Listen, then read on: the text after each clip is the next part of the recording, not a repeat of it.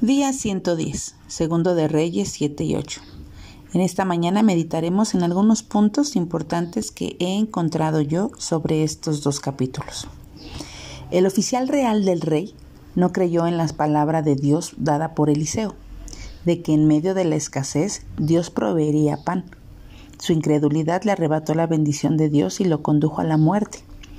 ¿Está tu incredulidad impidiendo que recibas las bendiciones del único, fiel y verdadero Dios? Dios mismo provocó que el ejército enemigo huyera y, dejara abandonados sus campamentos y sus bienes para que éstos sirvieran de provisión para su pueblo. Dios es dueño y gobernador absoluto de todo cuanto existe.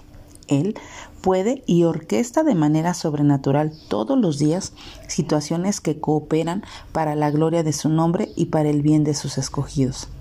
Piensa y reflexiona y verás claramente la mano de Dios en cada detalle de tu vida. Así como los leprosos compartieron con todo el pueblo la bendición de la provisión de Dios, así nosotros debemos compartir todo lo que hemos recibido para que los demás también sean testigos de lo grande, fiel, bueno y todopoderoso que es nuestro Dios. A pesar de los actos pecaminosos de los reyes de Judá, Dios decide no destruir a Judá por amor a su siervo David y por ser fiel a su promesa de dar lámpara a Judá por medio de los hijos para siempre. Grande y profundo es el amor y la fidelidad de nuestro Dios. El cielo y la tierra pasarán, pero su palabra, Él siempre la cumplirá.